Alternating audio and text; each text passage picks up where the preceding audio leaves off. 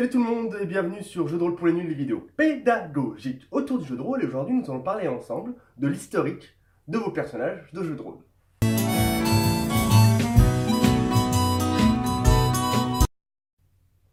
Un historique, tout d'abord, qu'est-ce que c'est? Un historique de personnage est aussi parfois appelé background. C'est un anglicisme, c'est un terme utilisé en anglais parce que, mine de rien, le jeu de rôle nous vient des États-Unis à la base avec le premier qui était Donjons et Dragons.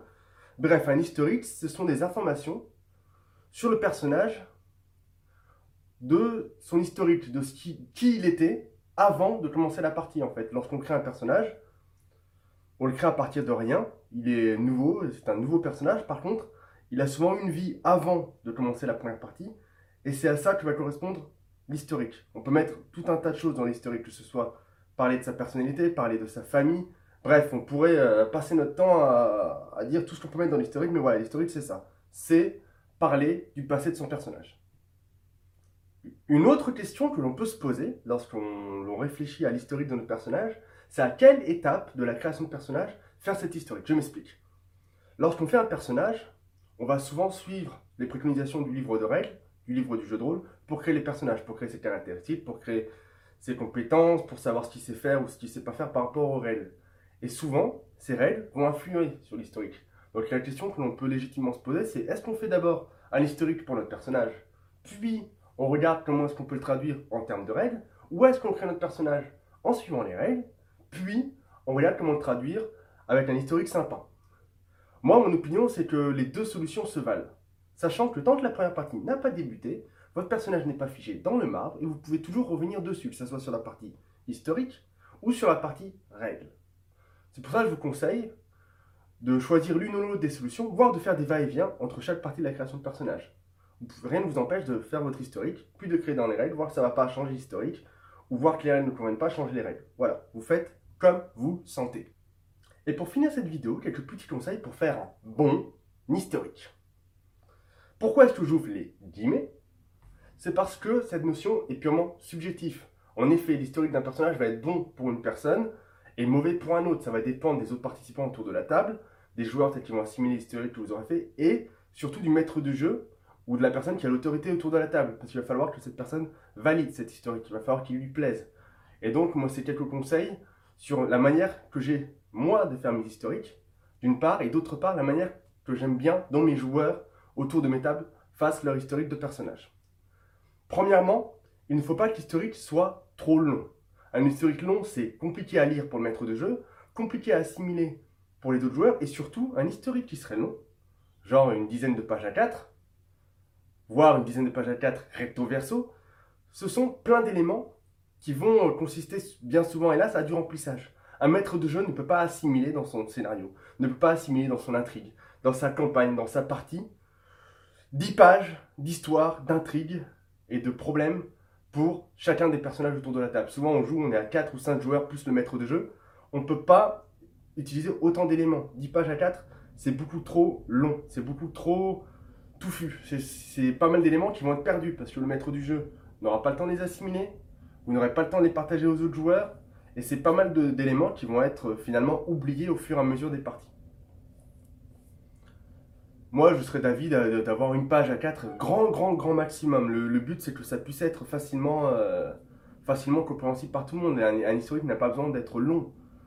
Être euh, un mercenaire, euh, un ancien mercenaire qui a grave croché son épée parce que il a été traumatisé par la guerre et qui maintenant aide les aventuriers de passage, voilà, c'est un historique, c'est suffisant. Surtout qu'il ne faut pas oublier que L'historique, c'est ce qui se passe avant la première partie. Ensuite, il va y avoir la première partie qui va être faite. Vous allez incarner votre personnage, vous allez jouer votre personnage. Vous allez pouvoir rajouter des éléments à cet historique. Vous allez pouvoir rajouter des choses. Vous allez pouvoir broder l'historique. Ça, c'est mon deuxième conseil, c'est que l'historique ne soit pas trop figé. En effet, lorsqu'on écrit une histoire pour son personnage, on peut vouloir y rajouter des éléments par rapport à l'univers de jeu ou par rapport à son personnage. Le problème, c'est que si on fiche des éléments trop dans le marbre, ça risque de poser problème ensuite dans la partie.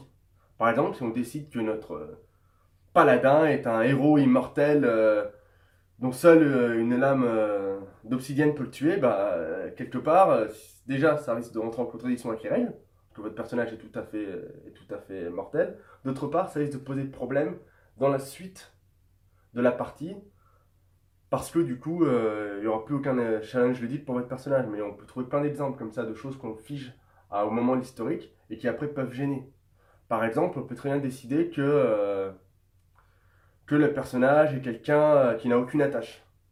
Il y a beaucoup d'historiques où, les personnages n'ont absolument aucune attache. Bah c'est dommage. C'est pas mal en soi, hein. je ne juge personne, c'est juste que avoir un historique dans lequel on n'a aucune attache, ça provoque des personnages qui sont solitaires, qui, absolument, euh, qui sont égoïstes, hein, qui pensent absolument qu'à eux. Et c'est d'autant moins de facilité pour le maître du jeu et les autres participants pour challenger un peu votre personnage sur les objectifs. Un personnage qui a une famille, c'est une famille qui peut être enlevée, c'est une famille qui peut être embêtée, c'est une famille qui peut lui demander des services. Avoir des liens, c'est important dans le jeu de rôle parce que, à partir du moment où le maître du jeu va essayer de fournir une intrigue, il va essayer d'accrocher votre personnage sur certains sujets pour qu'il ait une raison valable dans la fiction de faire la quête, de faire la mission, de, enfin, de jouer. Quoi. Ça, ça va, vous, en tant que joueur, vous allez jouer, mais votre personnage, souvent, on va lui trouver des raisons fictionnelles, dans la fiction donc, pour, euh, pour intervenir. Et ça, ça peut être aussi quelque chose qui est mis dans l'historique. Que ce soit par des liens familiaux, que ce soit par des liens sentimentaux. Rien n'empêche votre personnage d'avoir un amant ou une amante, ou les deux, peu importe. Ce qui compte, lorsqu'on fait un historique, c'est d'essayer d'insérer dans cet historique des liens avec des personnages non joueurs de l'univers de jeu, afin de donner des armes aux autres participants, et surtout le MJ, pour faire des accroches de scénario. Il faut également, lorsqu'on fait son historique de personnage, en plus des liens avec des personnages non joueurs éventuellement, c'est penser à d'éventuels liens avec les autres personnages joueurs. Parce que le jeu de rôle est un jeu de société, on joue à plusieurs autour de la table, et ça peut être intéressant pour la cohésion du groupe, pour le scénario, pour l'intrigue, pour la campagne, pour euh, même la synergie autour de la table et pour voir comment est-ce que les joueurs peuvent euh, s'entendre, ça peut être intéressant de penser dès l'historique à celui des autres personnages. Pas, on n'est pas obligé de le faire. Certains joueurs aiment bien fabriquer leur perso tout seul dans leur coin. Mais moi, ce que je propose en tant que maître du jeu, souvent, c'est de faire une création soit collaborative, on crée tous les personnages ensemble, soit donner certains éléments de, chaque historique aux autres pour permettre de broder dessus. Par exemple, pour reprendre euh, le jeu de rôle Vampire parce que j'ai pas mal joué à ce jeu-là en ce moment, on incarne des vampires qui font partie d'une ligue. Une ligue dans Vampire Requiem, c'est quoi? C'est un mouvement politique. Ce sont des vampires qui sont regroupés sur, la même, sur à peu près les mêmes idées, sur la même idéologie, grosso, grosso merdo. Et eh bien, lorsqu'on crée les personnages, c'est intéressant de savoir quelles sont les ligues choisies par les autres personnages, par les autres joueurs pour leurs personnages, pardon. Ça permet de faire des antagonismes on sait que deux ligues sont ennemies, bah, si deux joueurs choisissent des ligues ennemies, ça va permettre de créer des tensions. A l'inverse, dans la première table de Vampire Requiem euh, deuxième édition que j'ai fait à mon club, tous les joueurs ont des personnages qui sont membres de la même ligue. Du coup, paf, ça fait une cohésion. Et euh, tous leurs personnages sont liés parce qu'ils ils supportent les mêmes idéologies. Et c'est pareil pour tous les jeux de rôle, il n'y a pas que Vampire. Avoir un groupe d'aventuriers dans un jeu de rôle médiéval fantastique classique, tel que euh, Donjons et Dragons, c'est pas mal de réfléchir lors de l'historique pourquoi? Le groupe d'aventuriers a-t-il été constitué? Est-ce que ce sont des gens qui se connaissent peu mais qui euh, s'entraident parce qu'ils savent qu'ils sont complémentaires, parce que le druide euh, connaît bien la forêt, du coup il aide le paladin qui doit se venger euh, d'un être machiavélique et le prêtre est là parce que il fait payer ses services de soins, peu importe. Ce qui est intéressant, c'est de, c'est lors de l'historique, c'est de penser à, tous ces liens. Il y a d'ailleurs des jeux qui propose dès la création de personnages de créer ces liens. Dans mon jeu de rôle de super-héros, au top mot, eh ben, on joue une équipe de super-héros, donc les liens sont déjà là. De plus, faire cette, euh, cette euh, étape de lien entre les personnages joueurs dans l'historique dès la création permet euh, d'éviter des intros un, peu, un peu classiques du style Vous êtes tous à la taverne. Un vieil homme vient vous voir chacun puis vous dit Vous acceptez ma quête Bref, c'est important dans votre historique de penser aux autres personnages, joueurs, alors pensez-y.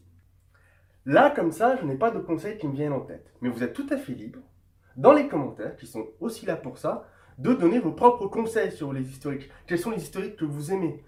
Comment est-ce que vous, vous jugez ces historiques Lorsqu'un joueur vous fournit un historique, vous qui êtes maître de jeu, qu'est-ce qui fait que vous allez le trouver bon ou moins bon? Également, si ça vous fait plaisir, si vous voulez euh, partager vos historiques de personnages, si vous êtes très fier d'un historique que vous avez fait pour un de vos personnages, pareil, vous pouvez l'ajouter en commentaire ou sur les différentes discussions Facebook où je partagerai cette vidéo.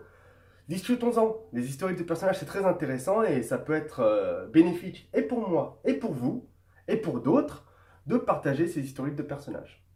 Voilà, la vidéo est terminée. J'espère que vous l'avez apprécié. Moi, en tout cas, j'ai adoré la tournée, j'ai adoré réfléchir à l'historique avec vous. N'hésitez pas à vous abonner si vous voulez pas rater les prochaines. Bis